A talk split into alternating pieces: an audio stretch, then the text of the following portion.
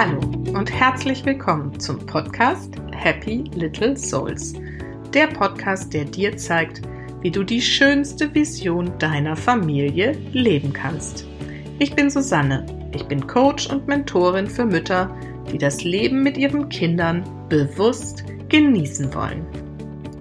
So, zunächst möchte ich euch ein frohes neues Jahr wünschen und ich hoffe, ihr seid super gut reingekommen, habt einen guten Start gehabt und ähm, geht jetzt voller Elan und Motivation in dieses neue Jahr, was gleich mit einer Null anfängt und habt euch vielleicht ein paar schöne Ziele gesetzt, ähm, die ihr in diesem Jahr erreichen wollt.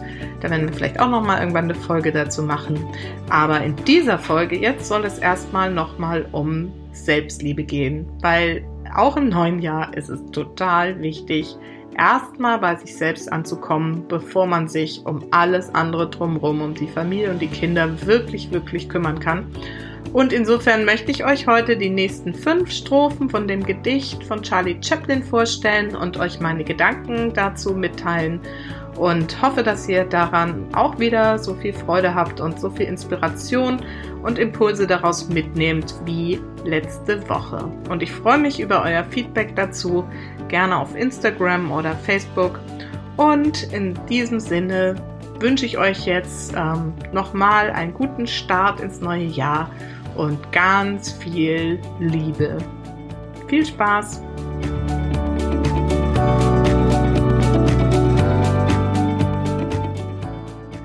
Wie ich mich selbst zu lieben begann von Charlie Chaplin. Strophe Nummer 6. Als ich mich selbst zu lieben begann, habe ich mich von allem befreit, was nicht gesund für mich war. Von Speisen, Menschen, Dingen, Situationen und von allem, das mich immer wieder hinunterzog, weg von mir selbst. Anfangs nannte ich das gesunden Egoismus, aber heute weiß ich, das ist Selbstliebe. Also in dieser Folge spricht ähm, Charlie Chaplin jetzt über das Wort Selbstliebe und ähm, es ist ja so, dass wir als Mutter das hatten wir jetzt auch schon in der letzten Folge ein paar Mal, ja ständig mit diesem Außen konfrontiert sind. Und ähm, das ist einfach oft nicht gesund.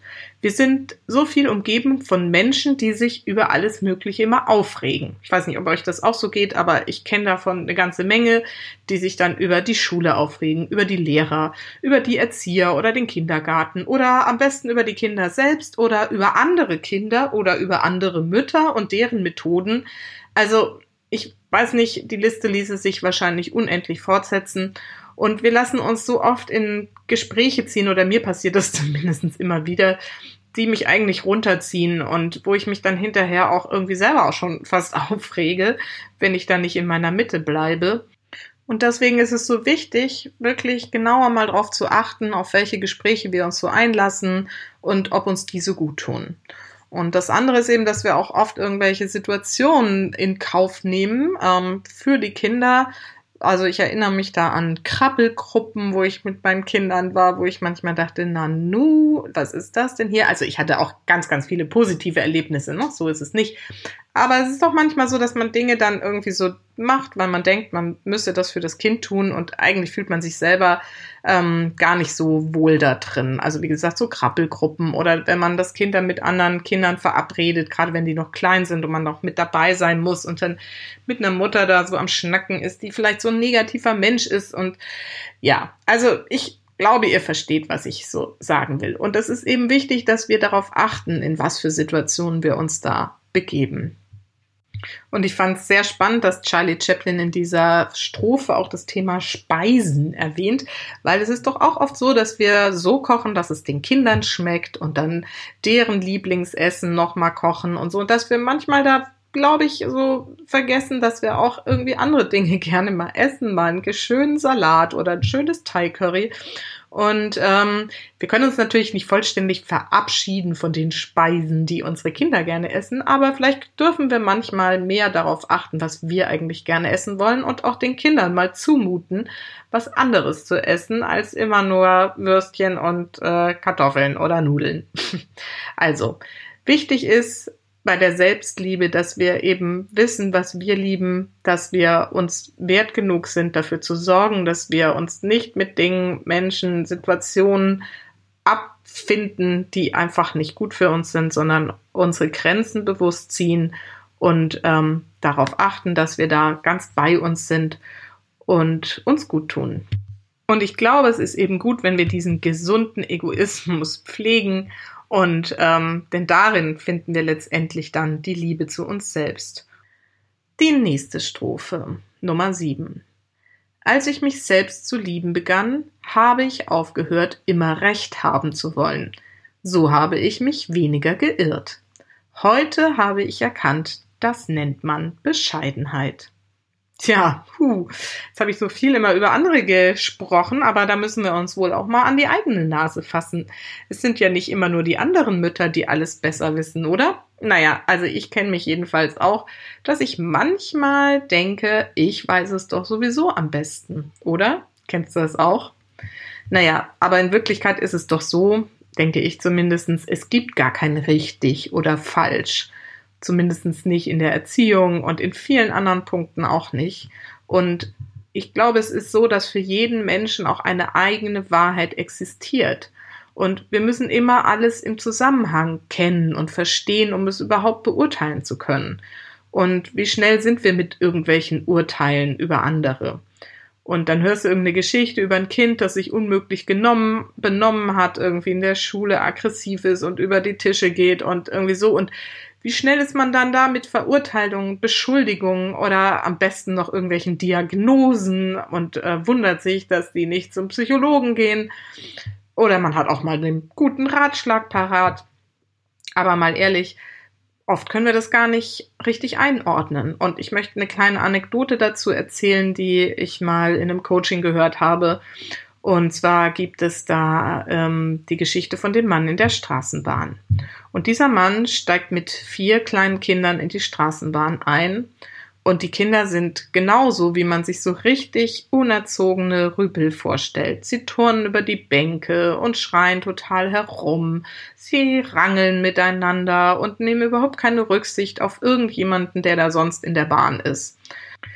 Und jetzt stell dir vor, du sitzt mit in diesem Abteil und erlebst diese Szene und fängst an, langsam so ein bisschen gereizt zu werden und ungeduldig und denkst, wie kann das sein, dass dieser Vater da überhaupt nichts sagt? Denn der sitzt einfach nur daneben, guckt irgendwie in die Luft und ins Leere und sagt irgendwie nichts. Und jetzt stell dir vor, wie du so langsam ein bisschen sauer wirst, ne? Kannst du die Situation fühlen? Und ähm, ja, und stell dir jetzt vor, wie du den Mann ansprichst und sagst, ähm, sagen Sie mal, wollen Sie da nicht mal irgendwie einschreiten? Und ähm, dann schaut der Mann dich an und sagt, ja, es tut mir sehr leid, dass meine Kinder sich gerade so benehmen. Aber wir kommen gerade aus dem Krankenhaus. Ihre Mutter ist gerade gestorben. Und ich weiß einfach gar nicht, wie, es, wie ich es Ihnen sagen soll. So, und was denkst du jetzt über die Situation? Würdest du jetzt noch schimpfen? Würdest du jetzt noch denken, buh, wieso hat der Mann seine Kinder nicht im Griff? Nein. Und das ist das, was ich euch mitgeben will an der, an, aus dieser Geschichte. Wir wissen nicht, warum alles so ist, wie es ist, wenn wir nicht selber wirklich genau in den Umständen drinstecken. Und deswegen stehen uns keine Beurteilungen über andere Leute zu. Und das zu erkennen und das zu leben, das nennt man dann Bescheidenheit. Die achte Strophe. Als ich mich selbst zu lieben begann, habe ich mich geweigert, weiter in der Vergangenheit zu leben und mich um meine Zukunft zu sorgen. Jetzt lebe ich nur noch in diesem Augenblick, wo alles stattfindet. So lebe ich heute jeden Tag, Tag für Tag und nenne es Bewusstheit. Als Mutter leben wir natürlich gerne in der Zukunft nicht nur in der nahen Zukunft, die wir ständig organisieren müssen. No, also ist klar, dass wir irgendwie Termine im Blick haben müssen und äh, einfach alles organisieren und dass man das auch nicht irgendwie nur von Tag zu Tag machen kann. Aber vielleicht sind wir gedanklich doch zu oft zu sehr da irgendwo in der Zukunft. Und vor allen Dingen sind wir ja auch oft in der weiten Zukunft unterwegs. Ja, wenn wir an die Zukunft der Kinder denken, weil sie mal wieder ihre Hausaufgaben nicht machen. Und wir denken, jetzt ist dann das ganze Leben ruiniert. Und manchmal sind wir wahrscheinlich auch viel in der Vergangenheit unterwegs. Kennst du das? Dass du dich an einzelne Szenen erinnerst, entweder weil sie damals noch so süß waren und jetzt sind sie irgendwie so groß und das ist irgendwie eigentlich so schade. Oder auch, dass du irgendwie dich an Situationen erinnerst, wo es vielleicht mal nicht so optimal gelaufen ist, wo du mal ungeduldig warst oder mal laut geworden bist und dass du dich darüber noch länger ärgerst und irgendwie dich damit aufhältst. Und ähm, das ist halt alles nicht wirklich richtig. Richtig ist, wenn man im Jetzt lebt. Wie gesagt, es geht nicht vollkommen, das ähm, verstehe ich jedenfalls so. Aber ich glaube, es ist gut, immer wieder in den Moment zu gehen und vor allen Dingen auch wirklich Momente zu schaffen, die du mit den Kindern richtig genießen kannst. Ja, dass du mal wirklich dir Zeit nimmst für Augenblicke mit den Kindern und einfach mal mit ihnen spielst, ihnen einfach mal zuhörst, dass ihr gemeinsam ein Buch lest und wirklich mal dieses Miteinander genießt ohne immer drüber nachzudenken, was in zehn Minuten ist, in zehn Tagen oder in zehn Jahren oder was gerade eben alles irgendwie passiert ist. Und ich glaube, wenn wir diese Viertel oder halbe Stunde am Tag uns nehmen und da auch mal alle Pädagogik und alle Erziehungsversuche außen vor lassen, ist das so viel Quality Time für die Kinder, dass sie ähm, davon einfach schon profitieren und ähm, das sollten wir wirklich uns auch bewusst vornehmen. Die neunte Strophe. Als ich mich zu lieben begann, da erkannte ich, dass mich mein Denken behindern und krank machen kann. Als ich mich jedoch mit meinem Herzen verband, da bekam der Verstand einen wertvollen Verbündeten. Diese Verbindung nenne ich heute Herzensweisheit. Ja, und hier sind gleich zwei meiner Grundsätze enthalten, über die ich auch schon gesprochen habe. Zum einen dieser wichtige, wichtige, wichtige Gedanke, du bist, was du denkst. Wenn du immer nur schlecht über dein Leben, deine Lage, deine Kinder, deinen Partner oder von sonst wem denkst oder auch sprichst, dann wirst du einfach noch viel mehr von diesem Schlechten anziehen. Und dann ist es anstrengend und dann ist es doof und dann ist dein Partner doof und so weiter. Und es sind eben deine Gedanken, die dein Leben bestimmen. Aber das Schöne ist, unsere Gedanken können wir uns ja aussuchen. Und ich weiß, ja, ja, das ist jetzt leichter gesagt als getan, aber ich möchte euch einladen, einfach mal beim Denken euch zu beobachten. Was denkt ihr jetzt gerade über euch und über eure, euer Leben? Und sind es gesunde Gedanken? Und wenn nicht, dann fragt euch doch, kann ich nicht einfach mal was anderes denken? Richtet eure Gedanken doch mal darauf, was ihr schon alles geschafft habt und wo die positiven Dinge sind, was eure Kinder alles toll machen.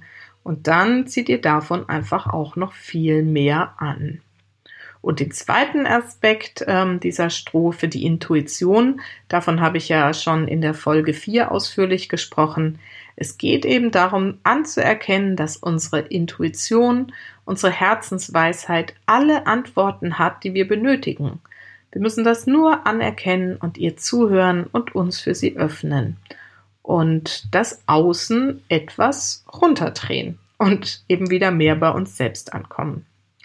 Und zwar nicht nur dieses bewusste Außen, sondern letztendlich auch das, was wir den ganzen Tag über uns denken, unbewusst und unreflektiert. Haben wir ja gerade drüber gesprochen. Und wenn wir hier genauer hinhören, was unsere Intuition uns rät, dann haben wir auch Zugang zu unserer Herzensweisheit.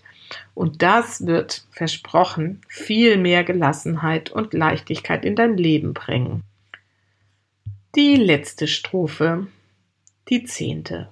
Wir brauchen uns nicht weiter vor Auseinandersetzungen, Konflikten und Problemen mit uns selbst und anderen fürchten, denn sogar Sterne knallen manchmal aufeinander und so entstehen neue Welten. Heute weiß ich, das ist das Leben. Auseinandersetzungen sind im Familienleben ja eher nicht so richtig gern gesehen. Also ich weiß nicht, wie es euch geht, aber mir geht es immer schon ziemlich an die Nieren und manchmal auch auf die Nerven, wenn sich meine Jungs so richtig lautstark in die Haare kriegen. Auch ich bin oft ein, also ich bin schon ziemlich emotionaler Mensch und werde auch wirklich dann mal laut. Und natürlich tut mir das hinterher auch oft leid. Aber andererseits und das fand ich jetzt gerade so toll, auch dann diesen Satz zu lesen, ist es auch mal so, dass so eine lautstarke, knallende Auseinandersetzung mit meinen Kindern ähm, oder auch mal meinem Mann einfach auch Energien entlädt. Und zwar viel Energie. Und das kommt bei uns schon auch mal vor. Und ich merke auch manchmal, das ist gar nicht so schlimm. Das ist dann halt so ein bisschen wie so italienische Verhältnisse. Die sind nämlich auch immer sehr laut. Und ähm, bei uns ist auch wirklich oft so, wenn wir so richtig laut werden, dann fangen wir irgendwann an zu lachen. Und das entlädt ja dann auch wieder Energie. Und das ist schon fast richtig eingespielt. Und ich habe das mit meiner Tochter, habe ich das häufiger, die ja jetzt in der Pubertät ist. Und da ist man schon auch mal wirklich unterschiedliche Ansichten über, wie man irgendwie gekleidet zur Schule geht oder auf welcher Party man sich dann noch wie lange rumdrücken darf. Und ähm, ja, und dann wird es manchmal eben laut. Und dann am Ende lachen wir beide, weil wir dann so laut geworden sind, dass es einfach nur noch komisch ist. Und ich will jetzt nicht sagen, dass es super ist, dass man immer rumschreit. Auf keinen Fall. Ähm, gehört schon auch zu unseren Aufgaben als Erwachsene, ähm, gemäßigt und vernünftig zu reagieren. Aber es ist eben auch keine Katastrophe. Zu mir gehört es eben auch. Und ich finde das total großartig. Meine Kinder kennen mich jetzt eben schon. Und dann finde ich das auch okay, wenn mein Kind dann einfach auch laut zurückschreit. Oder aber, das finde ich auch super, wenn sie dann sagen, Mama, chill mal. Dann holt mich das auch sofort runter und ich muss lachen. Oder die Kleinen, die grinsen mich manchmal auch einfach fröhlich an und sagen dann, auch wenn du jetzt schimpfst, aber du hast uns ja trotzdem lieb. Und das ist doch auch so großartig, dass sie das wissen. Das habe ich ihnen halt immer wieder gesagt. Und wer muss denn dann nicht lachen? Also, es gibt wirklich viele hilfreiche Methoden, um vernünftig und ähm, klar miteinander Konflikte auszutragen. Ähm, no, ne? also ein großes Thema ist äh, gewaltfreie Kommunikation. Da werden wir auch noch einzelne Folgen dazu machen. Und in verfahrenen Situationen sind die auch total hilfreich. Aber einfach mal die Kontenance zu verlieren, ist nicht immer gleich ein Drama und wir sollten uns dafür nicht verurteilen. Und Konflikte, Probleme, Auseinandersetzungen, auch zwischen den Kindern, sind Teil des Lebens und sind Wachstum. Und wir müssen sie eben in die richtigen Bahnen lenken, bei uns und auch bei den Kindern. Und eben auch zu einem Ende bringen, das finde ich wichtig, zu einer Versöhnung oder zu einer Lösung. Und auf jeden Fall auch dafür sorgen, dass wir uns entschuldigen. Und wenn wir uns für sowas entschuldigen können, dann lernen die Kinder das auch automatisch. Und das bunte, laute Miteinander, das ist dann eben das Leben. Und daraus entstehen neue Welten. Ist das nicht ein schöner Gedanke? Und jetzt möchte ich das nochmal kurz zusammenfassen. Die fünf Säulen der Selbstliebe, über die wir heute gesprochen haben. Und zwar war das erstens Selbstliebe oder auch gesunder Egoismus. Achte darauf, mit wem du dich umgibst, was du tust oder auch was du isst und sorge für dich. Grenze dich ab gegen Dinge oder Menschen, die dir nicht gut tun. Zweitens Bescheidenheit. Urteile nicht einfach so über andere Menschen, andere Kinder oder auch deine eigenen Kinder übrigens, wenn du die Umstände nicht kennst. Es kann alles ganz anders sein, als es auf den ersten Blick scheint. Drittens Bewusstheit. Lebe mehr im Augenblick, nicht immer nur in der Zukunft, in der nahen oder auch sogar in der fernen. Und nimm dir einfach Zeit für dein Kind, frei von pädagogisch wertvoll, von irgendwelchen Anforderungen und allem, was sonst irgendwie euch da entgegensteht, sondern einfach Zeit nur fürs Miteinander sein. Viertens Herzensweisheit. Vergiss nicht, du bist, was du denkst. Achte auf deine Gedanken. Und außerdem, alle Antworten sind bereits in dir. Finde zu deiner Herzensweisheit, zu deiner Intuition, und du wirst sofort mehr Leichtigkeit und Gelassenheit im Leben erfahren. Und das letzte war Leben auch knallende Auseinandersetzungen können neue Welten erschaffen. Wir müssen Konflikte nicht immer abwürgen oder unterdrücken, sondern manchmal ist es ganz gut, die Energie mal freizulassen und zu sehen, was daraus entsteht, wenn wir es zu einer Lösung führen am Ende. So, ich hoffe, dass ich euch mit dieser kleinen Gedichtinterpretation noch einige Inspirationen zum Thema Selbstliebe mitgeben konnte. Und mich hat das Gedicht, wie gesagt, ähm, sofort abgeholt und ähm, sehr tief berührt. Viele Aspekte sind da drin, die auch mir noch zu denken gegeben haben. Und ich hoffe, dass ich das ähm, euch weitergeben konnte. Und jetzt wünsche ich euch für das vor uns liegende Jahr 2020 ganz viel Selbstliebe, dass wir lernen wieder zu uns als Mutter zu stehen, zu uns als Person hinter der Mutter vor allen Dingen und dass wir es schaffen, das auch unseren Kindern weiterzugeben, dass es wichtig ist, sich selbst zu lieben, denn das ist einer unserer Hauptjobs als Mutter, finde ich zumindest. Und das können wir nur, wenn wir uns selbst lieben. In diesem Sinne, vergiss nicht, Familie ist, was du daraus machst. Alles Liebe, bis ganz bald. Deine Susanne.